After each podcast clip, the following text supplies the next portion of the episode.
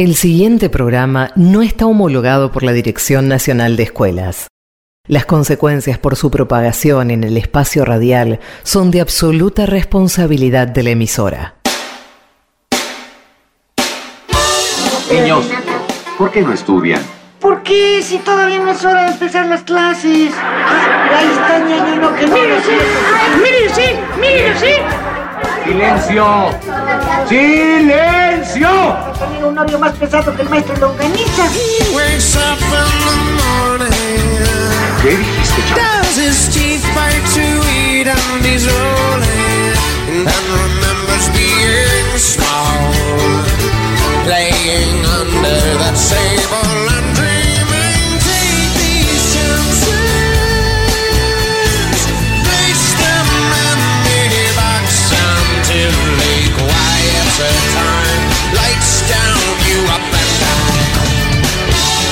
Toma un libro y ponte a estudiar. ¿Por qué si todavía no empiezan ahora las clases?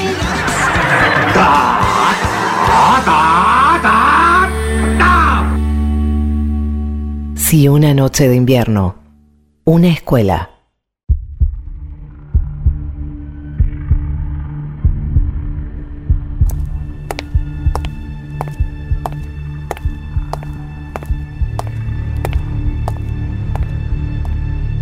El nene entró disfrazado.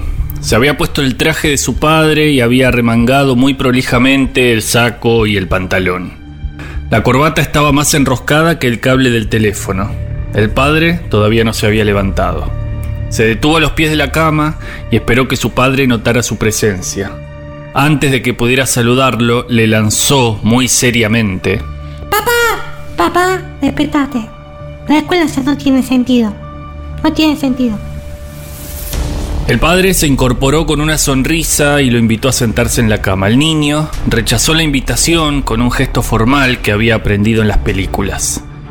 El padre decidió seguir el juego. No hizo ningún comentario al atuendo del niño y puso la cara que iba a tener que usar un rato más tarde en la oficina. Papá, no te pongas mal. Voy a dejar la escuela.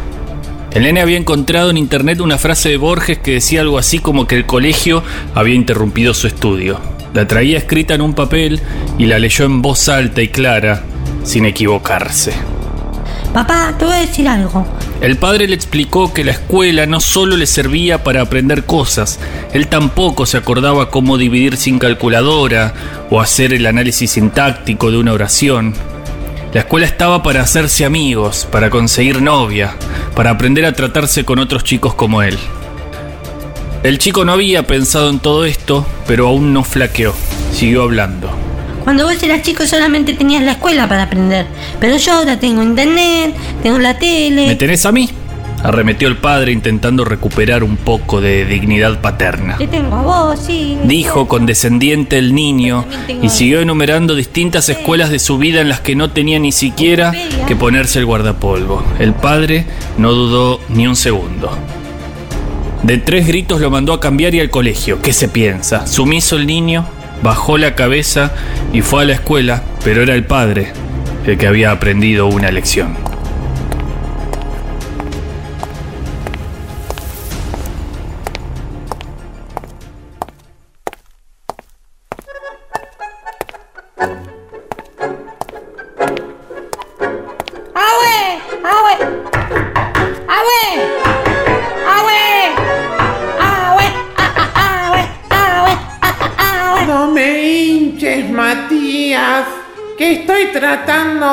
De Dale, hace una hora que estás ahí dentro. Tengo que hacer tareas para la escuela. A mí no me importa. A mí mi papá me pegaba con un martillo en la cabeza. Si vos me pegas, yo te denuncio con lo- todo lo, que son de los derechos humanos. No le contesté así a su abuela. Dale, mijito. salí. Da- después yo te doy compota y vas a poder. Bueno, está bien. Ya salgo. Ya Bueno. salgo. Ya está, basta, cuento hasta 10. 10, 9, 8, 7, 5, sí.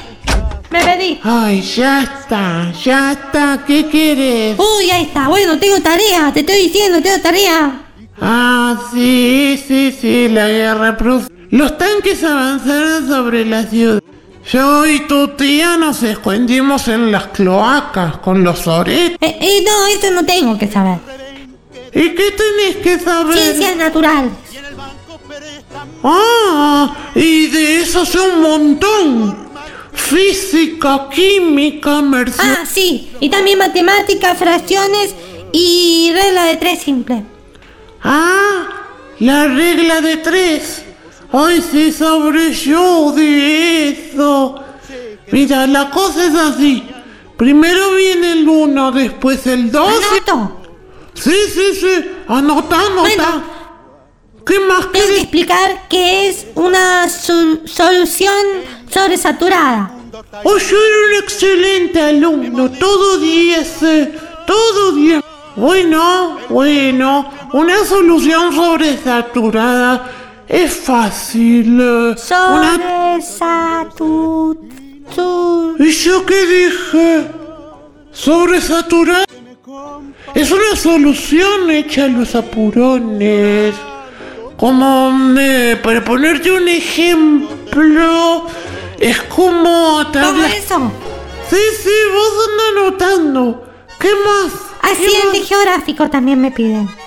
Bueno, accidentes geográficos. eh, son, por ejemplo, caerte por la ladera o ahogarte en la corriente de un río o también comerte un cabo. Ay, le dicen cabo porque los descubrió el Cabo de On... Cabo de Hornos. Pregunta 4. Describa un fiordo. Un fiordo es un coche. Un Fiat Fiordo. Dos puertas. Motor 1.2 básico, ¿eh? Sin levantavidrios. Un...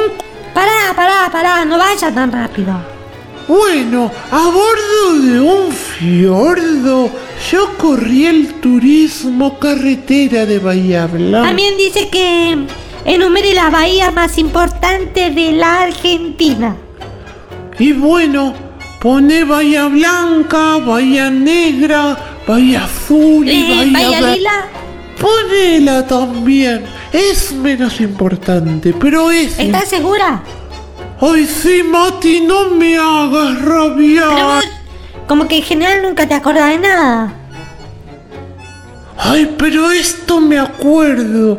Te conté cuando tuve que recorrer todas las bahías para No, encontrar a tu. no, no, ¿en serio?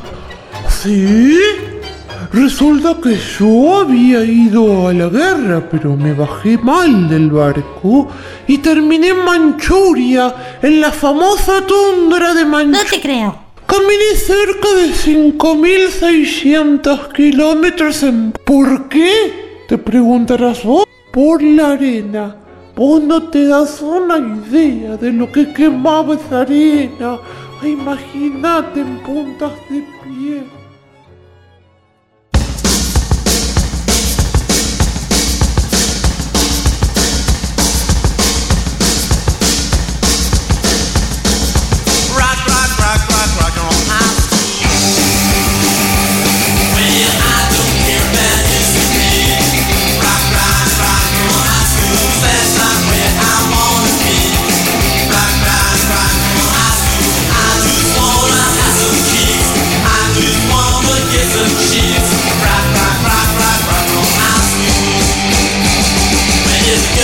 something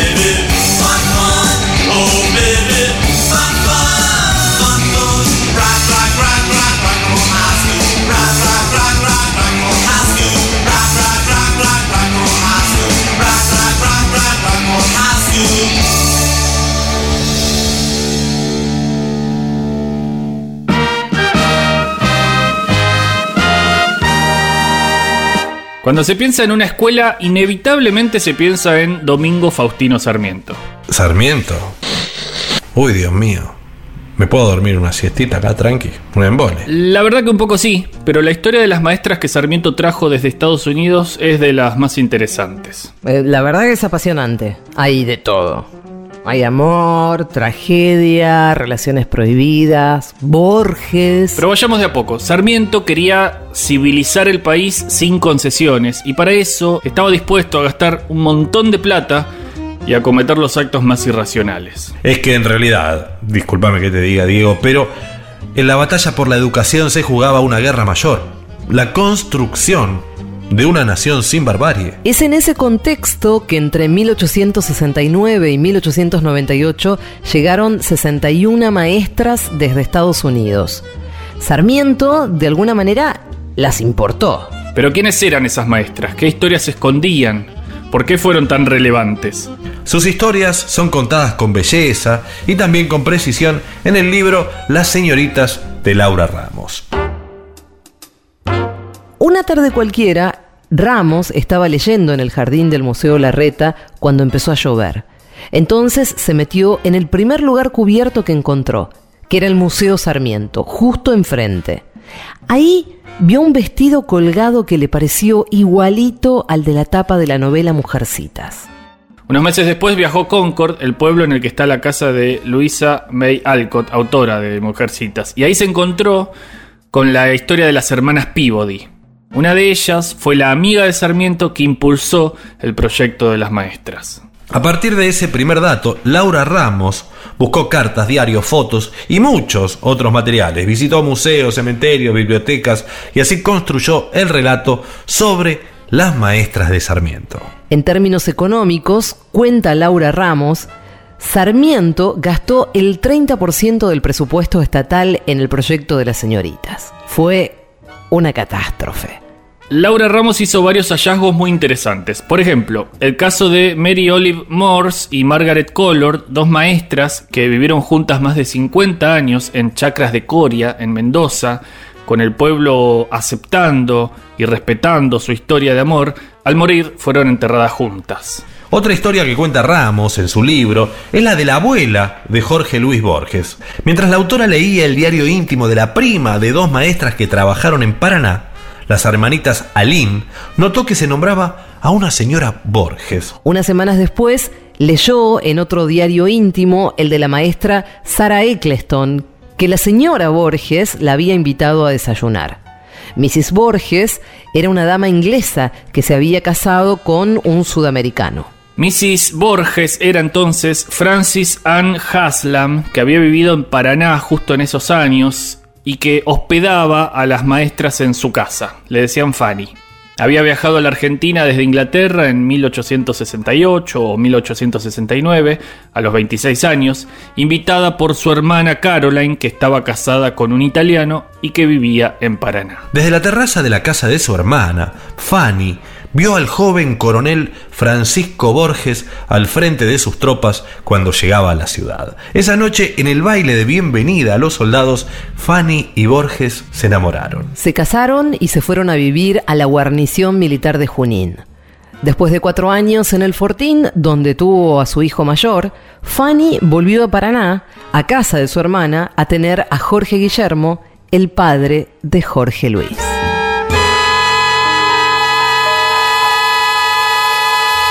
En la casa de Fanny se alojaron Catherine Grant, Mayra Kimball y Sarah Strong, tres de las maestras que había traído Sarmiento desde Estados Unidos.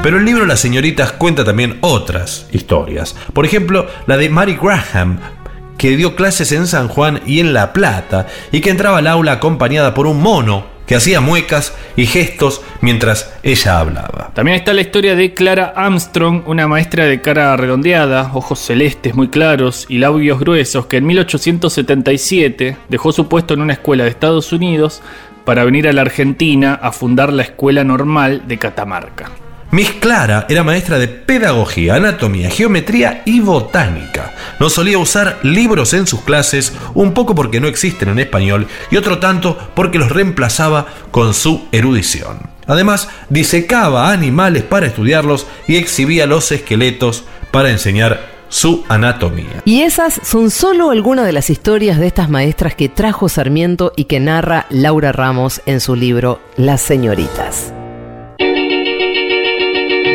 Up in the morning and out to school. The teacher is teaching the golden rule. American history and practical math. You study study 'em hard and hoping to pass. Working your fingers right down to the bone. And the guy behind you won't leave you alone. Ring, ring goes the bell. The cook in the lunchroom's ready to sell. You're lucky if you can find a seat. You're fortunate if you have time to eat. Back in the classroom, open your books. Gee, but the teacher don't know how mean she looks. Soon as three o'clock rolls around, you finally lay your burden down. Close up your books, get out of your seat. Down the halls and into the street. Up to the corner and round the bend. Right to the juke joint you go in. Drop the coin right into the slot. You gotta hear something that's really hot. With the one you love, you're making romance. All day long you've been wanting to dance. Feeling the music from head to toe. Round and round and round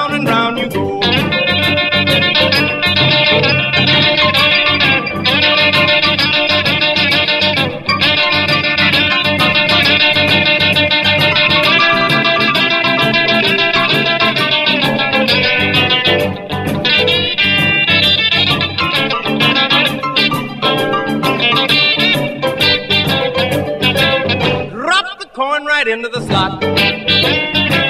You gotta hear something that's really hot. With the one you love, you're making romance. All day long you've been wanting to dance. Feeling the music from head to toe. Round and round and round you go. Hail, hail, rock and roll. Deliver me from the days of old. Long live rock and roll. The beat of the drums loud and bold. Rock, rock, rock and roll.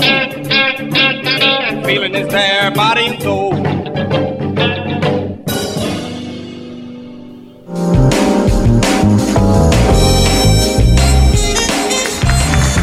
Buenas noches.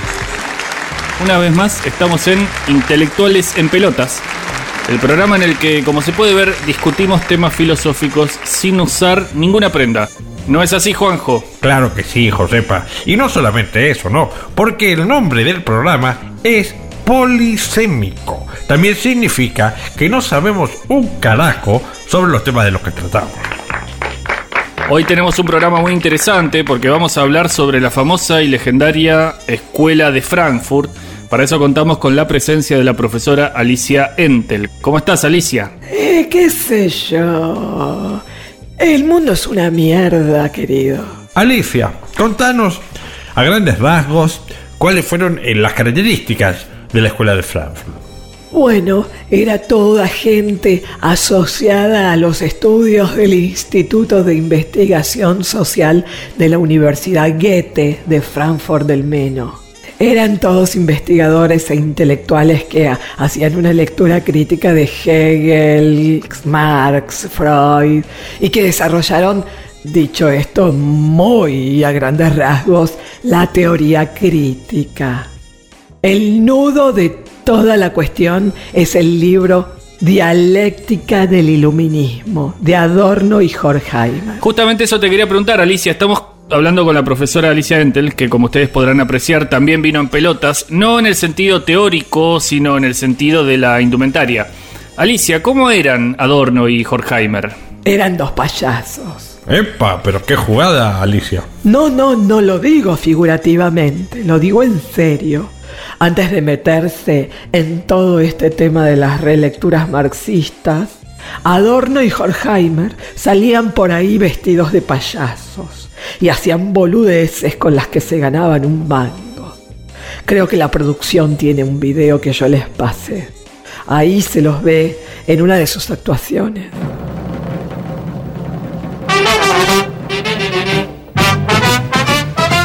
Y ahora recibimos al dúo payasos, Adorno y. Muy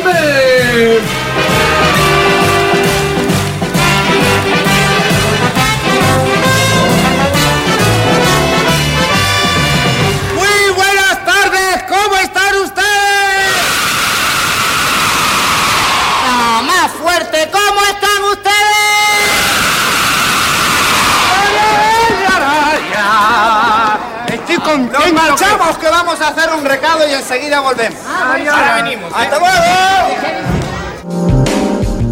Muy bien, muy buen material de archivo, Alicia, muchísimas gracias. Pero, yendo más a lo teórico, ¿cuáles dirías vos que son, eh, cómo decir, los fundamentos, los fundamentos de la escuela de Frankfurt? El énfasis del proyecto estaba puesto en la crítica y renovación de la teoría marxista de la época, ¿entendés?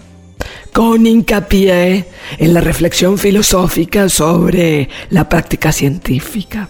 La escuela de Frankfurt reunió a teóricos porque era necesario tomar distancia de los partidos comunistas más ortodoxos. La verdad que no te entiendo una goma de todo lo que decís, Alicia. Uno de sus objetivos fue descubrir los aspectos del pensamiento marxista que pudieran servir para clarificar condiciones sociales que Marx no podía haber visto o predicho, ¿me entendés? Contanos un poco quiénes fueron parte de la escuela de Frankfurt, además de Adorno y Horkheimer. Bueno, como estamos hablando de la década del 30 en Alemania, y como la mayoría eran marxistas y judíos, la mayoría de sus miembros tuvo que exiliarse durante el régimen nazi. ¿Comprendés?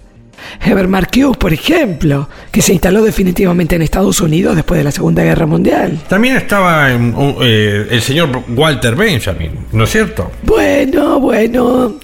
Él fue como un padre o un tío falopero de ellos, ¿entendés? Los intereses de Benjamin eran más amplios que los de Adorno y Horkheimer, porque a él le atraía el análisis de la literatura, de la historia, el cine, el arte. Bueno, pero sí, sí, podríamos decir que, que fue parte de ese grupo de intelectuales. ¿Y Eric Fromm? ¿Él podría considerarse parte de la escuela de Frankfurt? Eric Fromm es un pelotudo. Claro, claro, claro. Y contanos, Alicia, ¿cuál dirías que es el último, el último representante de esta escuela de pensamiento, de la escuela de Frankfurt? Bueno, es clarísimo que el último, históricamente hablando, es Jürgen Habermas. Pasa que él también es medio imbécil. En definitiva, Alicia, como para ir cerrando este bloque de intelectuales en pelotas, ¿qué conclusión podés hacer de la escuela de Frankfurt? La verdad que ellos hicieron un gran aporte a las teorías marxistas en el siglo XX, pero también fueron un grupo de roñosos y drogadictos que lo único que hicieron fue potenciar una discusión crítico-ideológica de las condiciones sociales e históricas en las que ocurre la construcción de toda teoría y la crítica así mediada de esas condiciones sociales, querido. Muchas gracias por tu claridad, Alicia Entel. Es todo por hoy y ya nos despedimos de Intelectuales en Pelotas, el programa en el que hablamos de cosas serias, pero completamente desnudos. La Escuela de Frankfurt, la obra de Walter Benjamin, Max Horkheimer, Theodor Adorno y Herbert Marcuse, Theodor Adorno, Max Horkheimer, Horkheimer Herbert Marcuse, y Herbert Marcuse, la Escuela de Frankfurt, Walter Benjamin, Walter Benjamin, la Escuela de Frankfurt, Dorado y creciendo maduro en mi tierra, listo para volar mientras mi gente espera. Espigas que voy yo sembrando para ver si germinan. Viento del norte, pensamiento y vida. A San Pedro lo traigo entre el aliento y saliva que suelto. Cada momento que siento correcto y lo hago completo y directo. Sí, señor. Sí, señor. Sí, señor.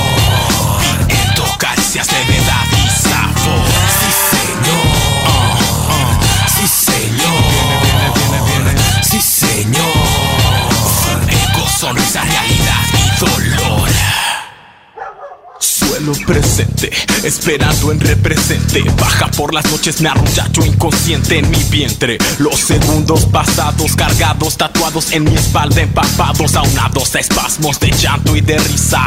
He andado sin pausa, sin prisa, así de lento el momento. Y no termina así de lento, cruzando entre las espinas. Dime qué se siente, dime qué se siente, dime qué se siente el sudor en la frente. Dime qué se siente, dime si presientes, dime qué se siente el sudor en la frente. Sí, señor. Sí, señor. Sí, señor. Viento, caricias, levedad y sabor. Sí, señor. Sí, señor. Sí, señor. Sonrisa, realidad terreno penetra en el cerebro, se integra al sistema y toma mi cuerpo, lo hace flotar, respirar y tranquilo. Estoy en el sitio como para ir a sembrar un poco y después recogerlo poco a poco. Llevarlo a mi bodega y ver lo que me interesa. Viene, el que ausenta la mantiene. Viene, viene, viento, caricias, levedad y sabor. Fuego, sonrisa, realidad y dolor. Sí, señor.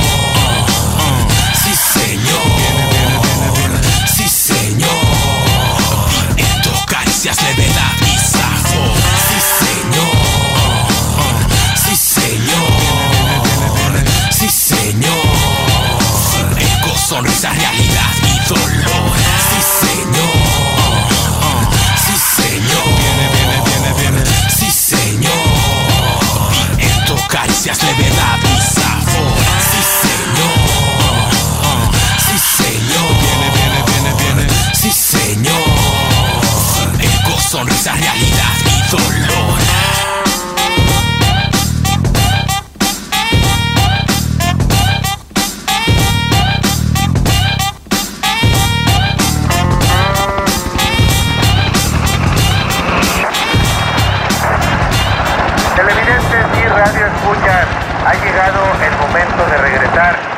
Nosotros nos disponemos a concluir con nuestra misión.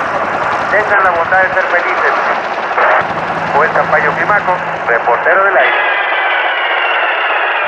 Señor locutor, quiere hacerme el favor de decirme qué horas son. Son las 4 con 20, 4 con 20 minutos.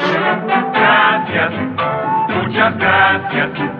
Y que siga y que siga la música en Radio Recuerdo, Canal 86, en Monterrey.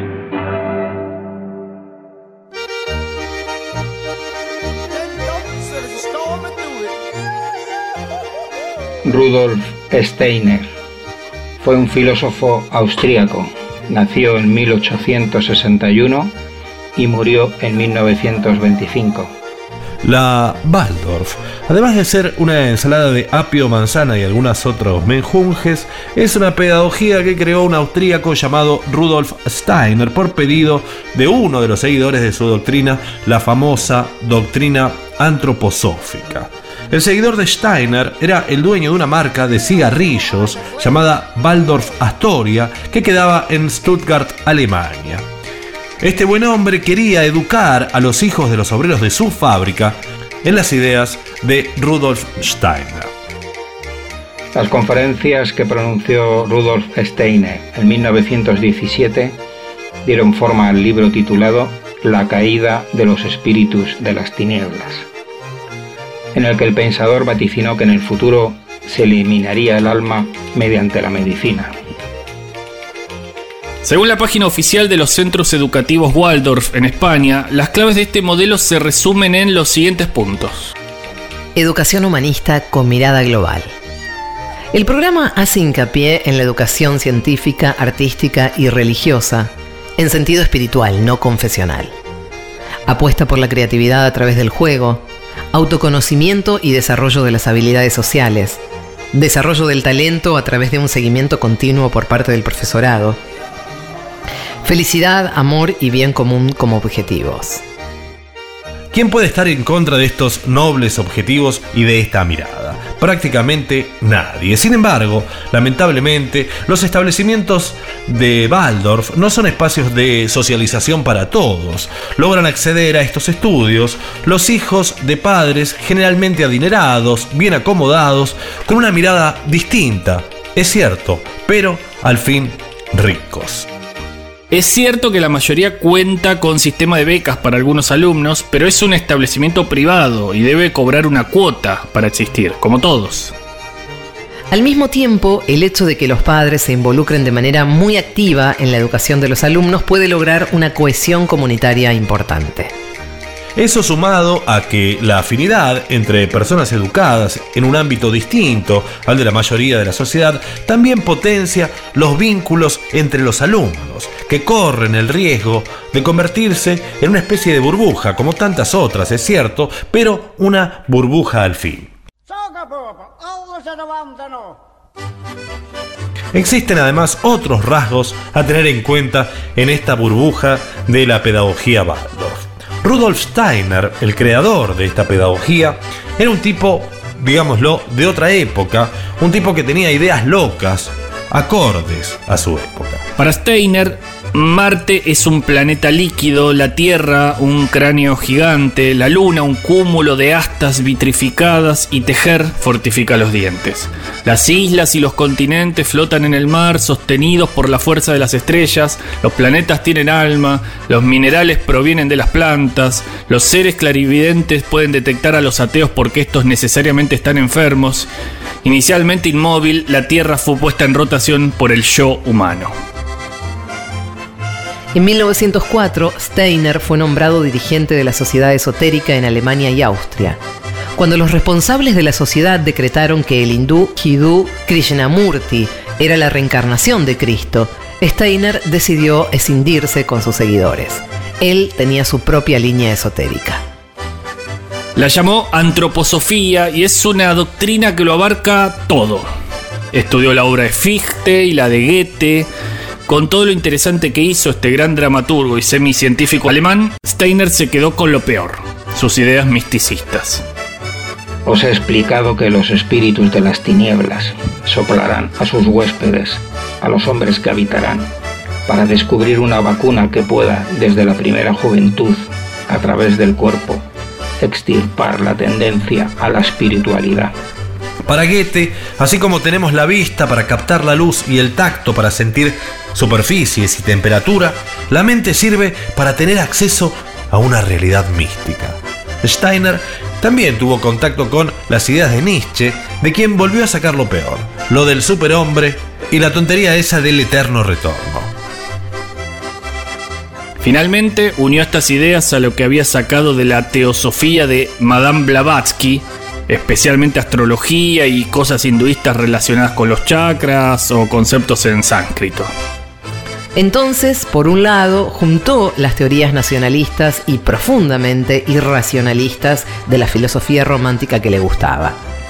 La supuesta justificación científica del misticismo extraída de Goethe. Sus libros abarcan temas de filosofía, teología, poesía, economía, botánica, nutrición, arte, historia, escenografía y tampoco le hacía asco la arquitectura. La obra completa de Rudolf Steiner consta de 354 volúmenes. Algunas de sus ideas eran que la verdad no existe, es una creación del alma humana y cada cual ha de encontrar la suya.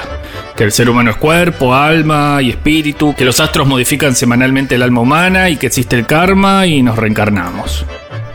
Pero todavía hay bastante más, como una teoría racista bastante absurda, por cierto, donde supuestamente los negros vienen a ser niños que hay que evolucionar. Luego negaba aspectos eh, de la ciencia como la teoría evolutiva y también tenía finalmente una visión tremendamente individualista y políticamente conservadora que lo llevó a estar cerca de los nazis durante ciertos periodos.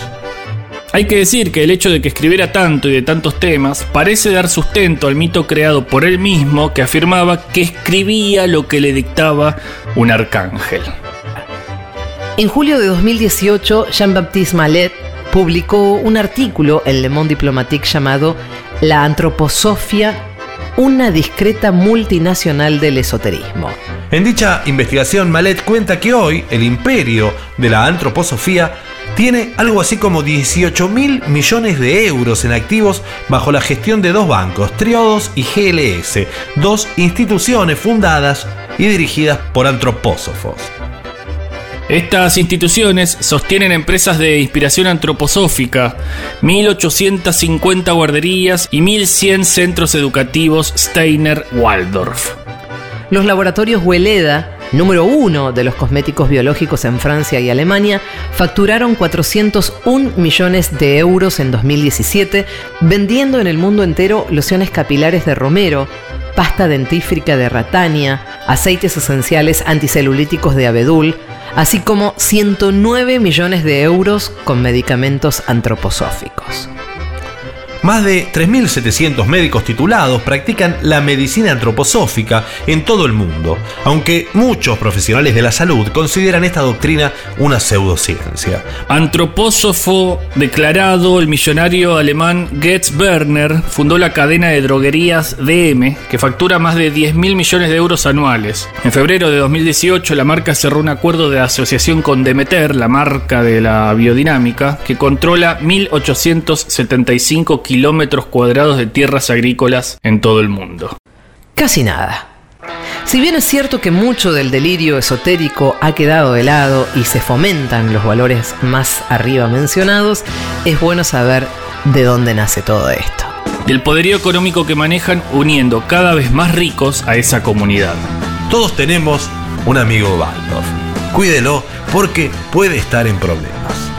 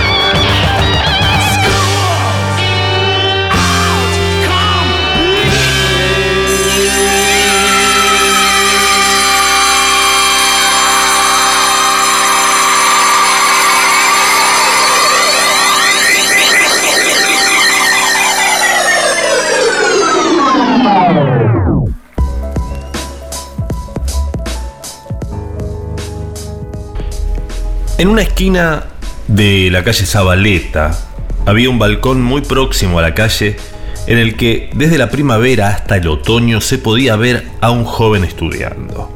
En realidad fingía que estudiaba, pues era un poco retrasado, la verdad, aunque imitaba muy bien los gestos del que con los codos sobre la mesa y la cabeza entre las manos repasa una y mil veces la lección. Su madre salía de vez en cuando y le cambiaba el libro con expresión de enfermera, como si sustituyera una botella de suero vacía por otra llena. A nosotros, los muchachos normales, eso creíamos, nos daba mucha envidia aquella capacidad de concentración y a veces al pasar por debajo jugábamos a distraerle sin ningún efecto. Un día en que volvía yo solo del colegio, le grité por rutina un par de cosas. Para mi sorpresa, el chico se asomó al balcón y con una neutralidad turbadora dijo mirándome a los ojos, Anacronismo, cobre, anacronismo, anacronismo, anacronismo, cobre, cobre, cobre.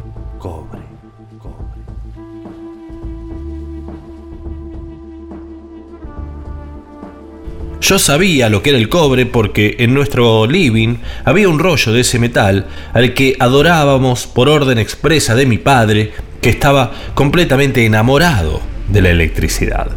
Pero no tenía ni idea de lo que podía ser el anacronismo. Anacronismo, anacronismo, anacronismo.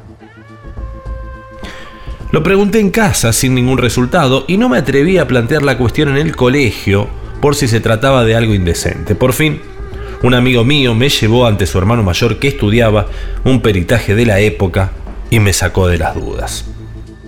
Un anacronismo es cuando en una película de romanos sale un señor con un reloj de pulsera, por ejemplo. Yo había visto muchas películas de romanos, entonces no había otra cosa, pero jamás había caído en ese detalle. Desde entonces, aunque puse más atención a las imágenes, no casé ningún anacronismo. Anacronismo, anacronismo. Por lo que llegué a pensar que se trataba de una perversión sexual que solo ocurría en las películas no autorizadas. Muchos días por la noche me excitaba con la fantasía de aquellas esclavas romanas que eran tomadas por hombres con relojes de pulsera. De hecho, cuando tuve mi primer reloj me escondí con él en el cuarto de baño y me puse la toalla grande así a modo de túnica y estuve observándome durante mucho rato en el espejo. Anacronismo, anacronismo. Cobre, cobre, cobre. Una voz interior me decía que en todo aquello no había y no podía haber nada excitante, aunque sucediera en las películas no autorizadas. Y quizá no lo había, al menos hasta que pronunciaba para mis adentros la palabra mágica. Anacronismo. Anacronismo.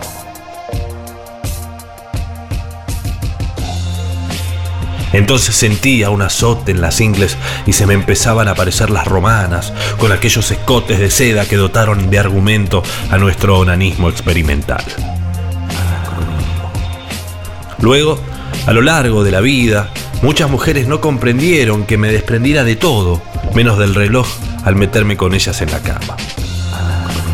Un día, la familia del muchacho retrasado de la calle Zabaleta se fue del barrio y no volví a saber de él hasta años más tarde, en que lo encontré en una biblioteca pública en Núñez de Balboa, donde yo solía estudiar.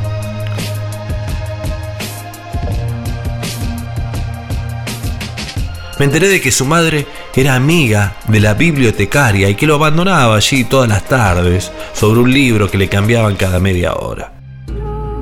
El chico continuaba con esa misma expresión concentrada de años atrás y con idéntica imparcialidad frente al universo.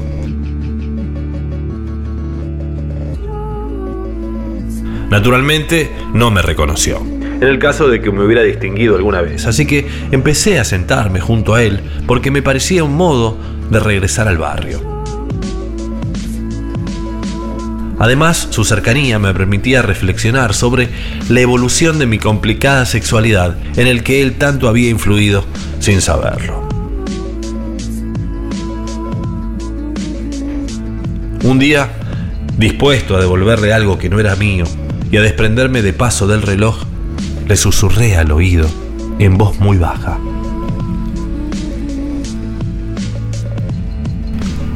Anacronismo. Anacronismo, anacronismo.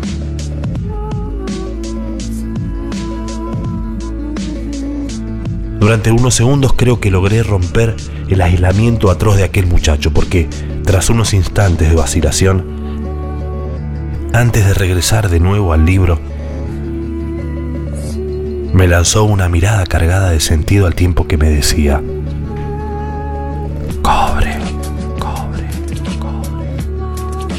Esa noche al meterme en la cama, me quité el reloj y no lo he vuelto a necesitar para la práctica del sexo desde entonces. Aunque todavía no he sido capaz de sacar de la mesa de luz el rollo de cobre que heredé de mi padre. Qué duro que es crecer.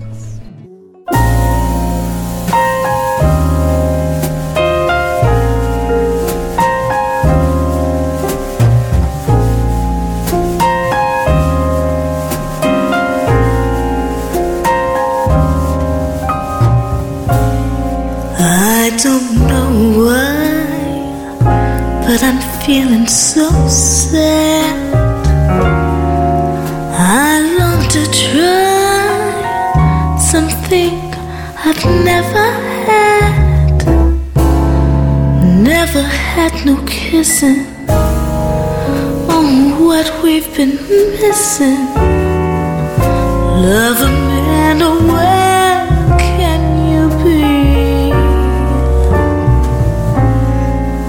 The night is cold and I feel so alone. I'd give my soul just to call you my own. Got a moon above me, but no one to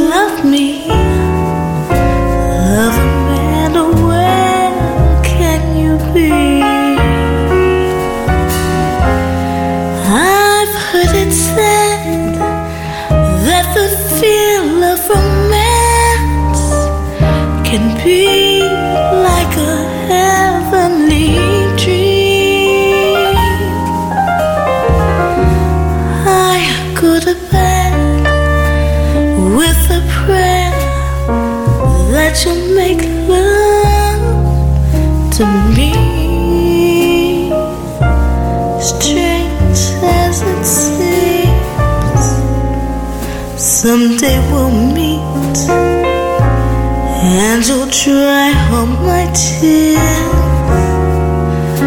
Then whisper sweet little things in my ear, a hugging and a kissing. Oh, what we've been missing. Love a man, oh, where can you be?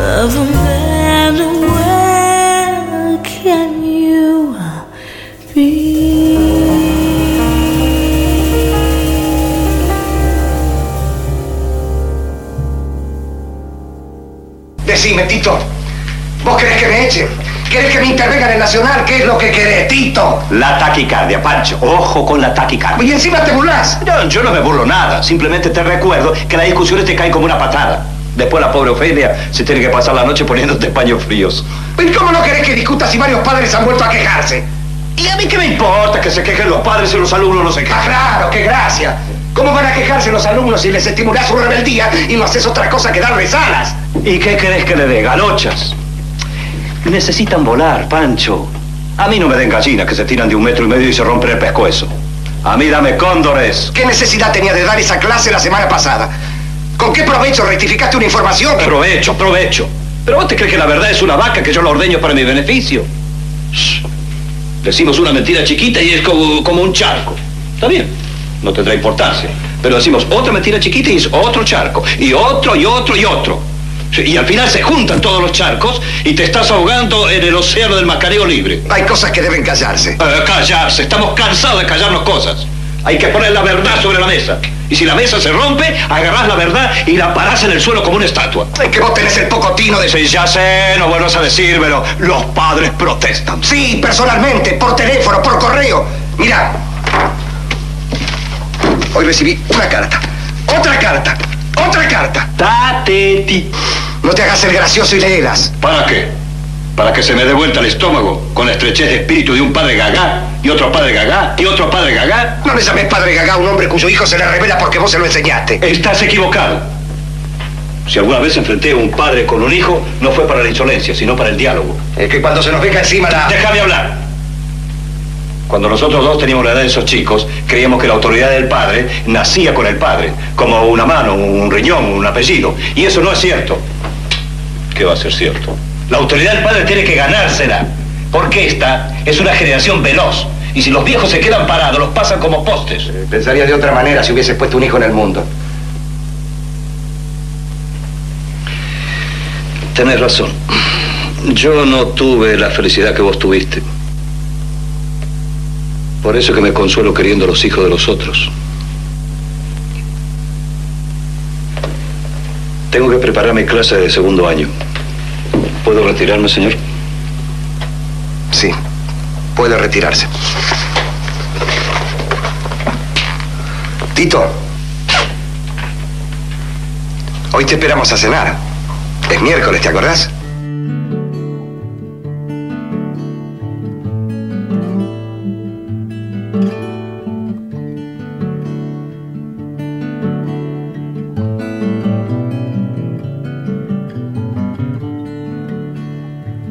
Alta la voz y animosa como si cantara flor.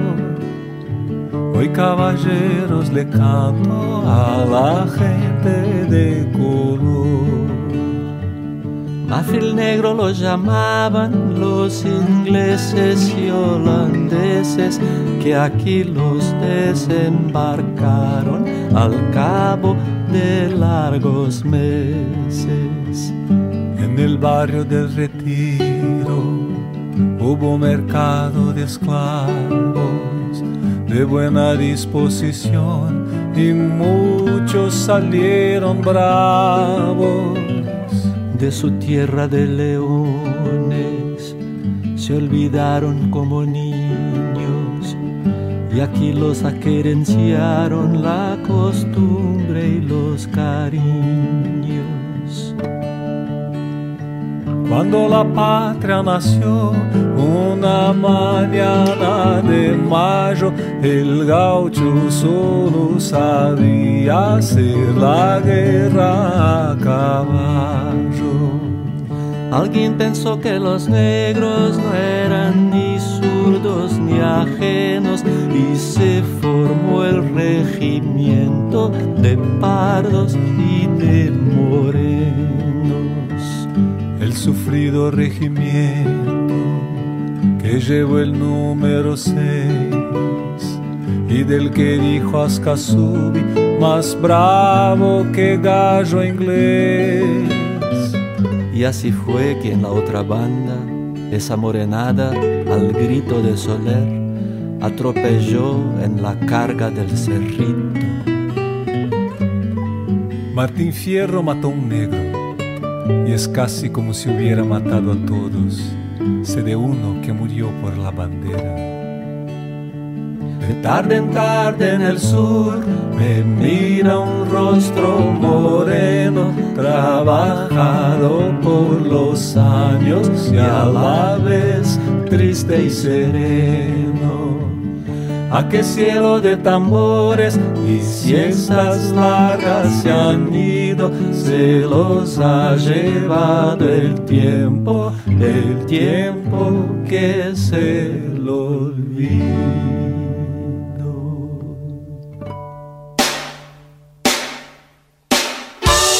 Buenas noches y muchísimas gracias. Ha sido un placer. Argentina, los quiero con todo mi corazón. Gracias por hacerme vivir estos momentos, gracias. Gracias, chao.